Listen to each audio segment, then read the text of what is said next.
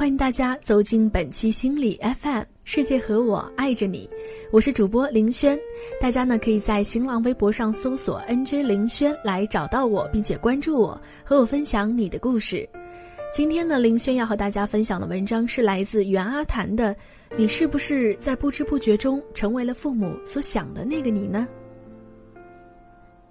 在网络上看到一位母亲这样的求助文字：我女儿的爸爸刚刚去世两周。虽然现在还不知道难受，可慢慢醒来就会很自卑，缺乏安全感。他是个内向胆小的孩子，一直在溺爱中成长，不知道关心体谅大人，总感到你做什么都是应该的，事事爱犟嘴顶撞，逆反心理特别强。我都不知道怎么跟他交流，怎样才能和他成为好朋友。我想关心他，讨好他，可他不怎么领情，真不知道怎么办才好。你让他今天答了试卷，他还嫌我多事儿，不屑一顾的样子。我只想多给他一些温暖，弥补他爸爸的爱，好像并不奏效。我真不知道该怎么办才好，希望你能指点迷津。初看这位妈妈的信，开头写的很奇怪，不是我丈夫或者我爱人，而是我女儿的爸爸。我反应了一下，才意识到他讲的其实是自己的爱人。妈妈好像并没有表现出自己对爱人去世的伤心和悲痛，而是把情绪和焦点全部转移和寄托到女儿身上，对女儿有很多的担心和负面的评价。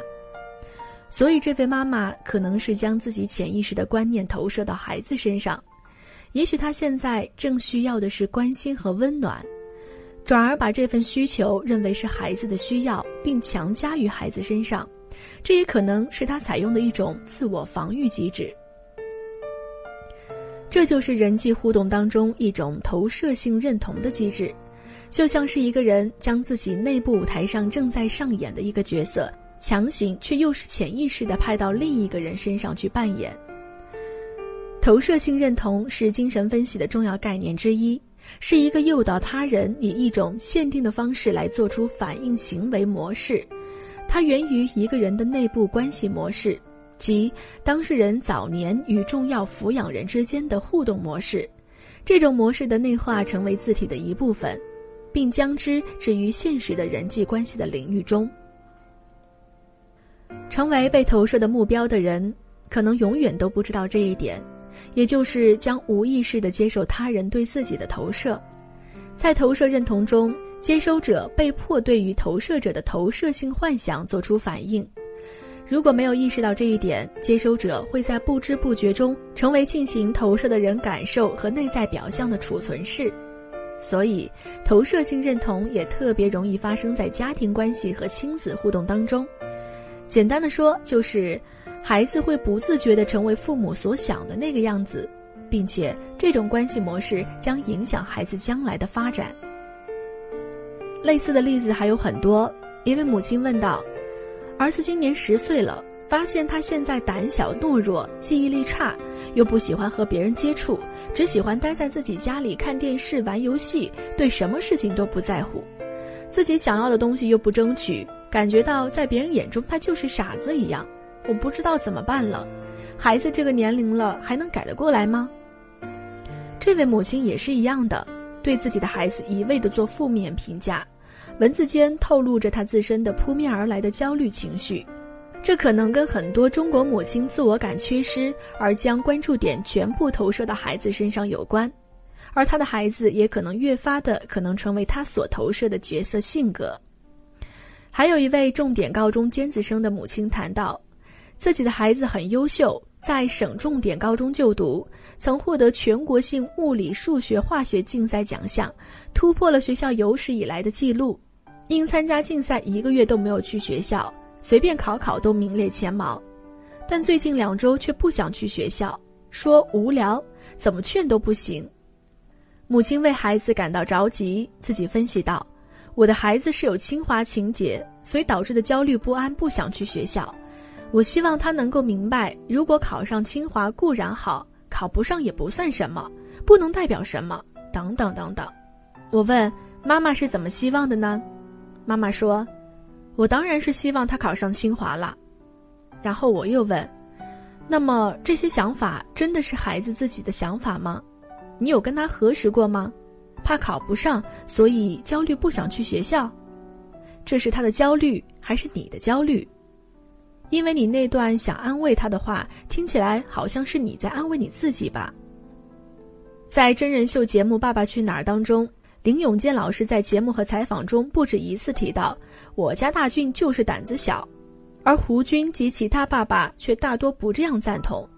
其实大俊的怕脏和怕泥鳅都是挺正常的事儿，每个人都有自己不喜欢的东西，这不是胆小。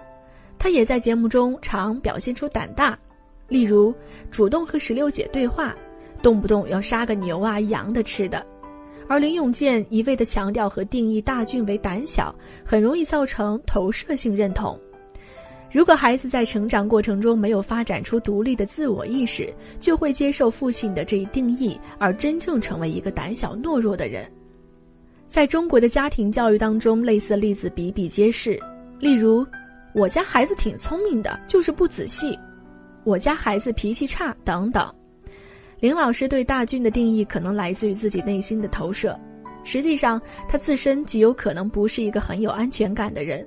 但这并不表现在他不敢做危险的任务或者是体力活，而表现在他对人的态度可能是谨慎，怕得罪。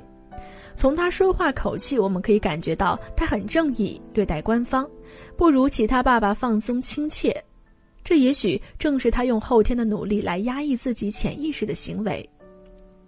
作为父母，应当如何避免自己和孩子互动过程当中投射性认同机制给孩子教养带来的负面影响呢？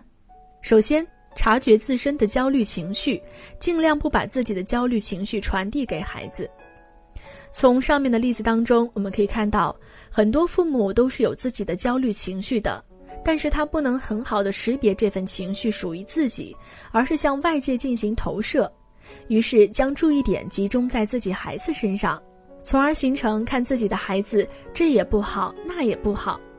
其实孩子只是自己的一面镜子。这些父母往往由于自己在社会生活中缺乏价值感，从而在潜意识里将控制孩子、改变孩子作为自己的注意点。其次，合理的使用投射性认同机制，适当的传递出对孩子正面、积极的期盼，以使得孩子的人格朝健康的方向发展。